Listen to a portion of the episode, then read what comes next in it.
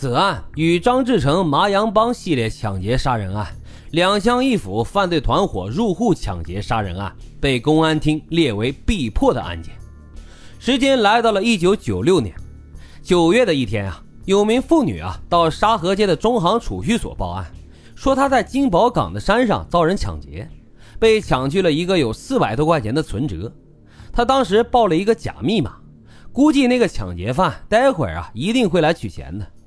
没想到，只过了二十分钟，就有一个四十来岁的老头走进了储蓄所，拿出了一个存折，说过来要取钱。这女营业员当即就通知警方，将他当场抓获，并且扭送到了沙河街派出所。由于案发地金宝岗属于沙河街派出所相邻的同和派出所管辖，于是啊，沙河街派出所的领导便决定将这老头移交给了同和镇派出所。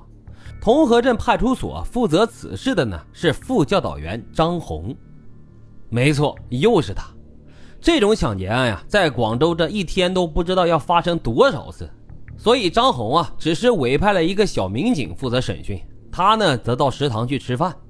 等到他吃完晚饭回来的时候，审讯已经结束了。这小民警就跟他说，案件非常普通，抢劫犯呀是广东省五华县那边的人，今年四十来岁。在同和镇的一个工地干活，据他交代呀，他是在沙河大街上盯上了一个外省女人，跟着他呢就到了金宝港的斯文井那边，然后他就动手抢了那女的一个存折，之后又到储蓄所去取钱。这案情啊可以说是非常的简单，普通的不能再普通了。现在正是严打阶段，警察不知道每天都会接触到多少这样的案子，身心啊早已经疲惫了。如果不是一些很大或者是很特别的案子，都无法引起他们的注意。张红呢，就让小民警再审一审，如果实在没什么问题的话，第二天就可以结案了。本来这件事啊已经结束了，但是张红经过审讯室时，无意中呢就往这审讯室里面望了一眼，就是这一眼，张红就好像触电了一样，当场就僵直不动了，脑海里啊也是一片空白。怎么了呢？作为金宝岗案件的参与者，他对整个案子的案情那是了如指掌。他的脑海里呢一直在想着一个声音：太像了，太像了。他立马转身就跑进了审讯室，望着这个抢了四百块钱的抢劫者，激动的一句话也说不出来呀。这个人太像桂子佑了。这人呢叫做李文香，今年四十五岁。他被以最快的速度押回了白云分局。几乎白云分局所有的刑警大队人员都同时收到了一个传呼：速回，有杀鸡人的消息了。李文香啊，是广东梅县地区土生土长的客家人。在审讯室中，警方专门找到了一个会客家话的刑警，对其进行侦讯。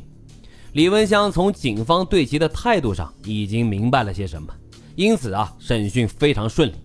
从晚上十点钟开始，他开始交代。他在金宝岗山上所干下的那些令人发指的罪行，平均每一个小时里，李文香就交代出一件在金宝岗山上进行的杀劫案。等他将警方所知道的七具女尸杀害的过程都交代完的时候，时间已经是凌晨五点多了。早上八点钟开始，由三十多人组成的现场指认小组带着李文香就奔赴了金宝岗，进行现场指认。李文香很快就指认出了七具尸体的现场，可是令警方大为震惊的是，在下山的一条小路上，李文香又指认出了一个以前不被掌握的现场。警方在其指认的土坑之中挖出了一具已经白骨化的女尸，这是第八具女尸。审讯室中，李文香向警方交代，在一九九一年，他来广州干活的时候。晚上闲来没事啊，就跑到沙河大街一带去闲逛。有一次，他碰上一个二十来岁的女人，那是个暗娼。在那个暗娼的死缠烂打之下，他就跟着这个女人来到了沙河天平架一带的出租屋里进行嫖宿。可是谁知道呢？他刚脚踏进那间出租屋，这衣服还没脱完呢，从出租屋的门外就冲进了几个人高马大的外省人。他们不由分说，将这李文香就胖揍了一顿，并将他身上所带的几百块钱也是洗劫一空。临走的时候啊，那个暗娼还不停地讽笑李文香，说他癞蛤蟆想吃天鹅肉。这句话对李文香的刺激可以说非常的大。过了一段时间，李文香贼心不死，又跑到了沙河大街上勾搭暗娼。这次啊，他搭上了一个剃着短发的暗娼，他将她带到了自己干活的红云化工厂附近的金宝岗上。春风一度后不久，李文香就发现自己得了性病，花了一大笔钱之后，他才将病给治好。从那天起呀，这李文香的内心深处就对那些卖淫的暗娼产生了一种变态的报复心理。他发誓啊，一定要让那些害人的鸡婆都得到报应。警方分析，目前李文香交代的八宗案件都是从1993年到1994年年间杀害的暗娼，但在1993年之前，还有一994年之后，根据他作案的习惯。这李文香必定还有罪行没有交代，在加大了审讯力度之后，李文香又陆续的交代了五起杀人案，其中有三起是发生在天河区天平架一带的山上，有两具尸体后来被警方发现，但是由于没有线索，当时都被当成了悬案。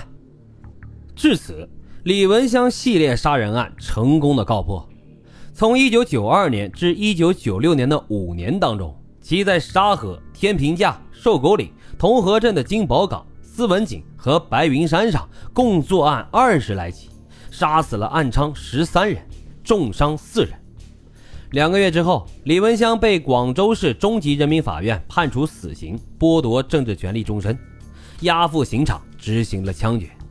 至此，白云区建区以来最大的系列刑事案件到此落下了帷幕。好了。今天的案子就为大家分享到这里，感谢收听老白茶馆，欢迎大家在评论区积极的留言、订阅、点赞与打赏，我们下期再会。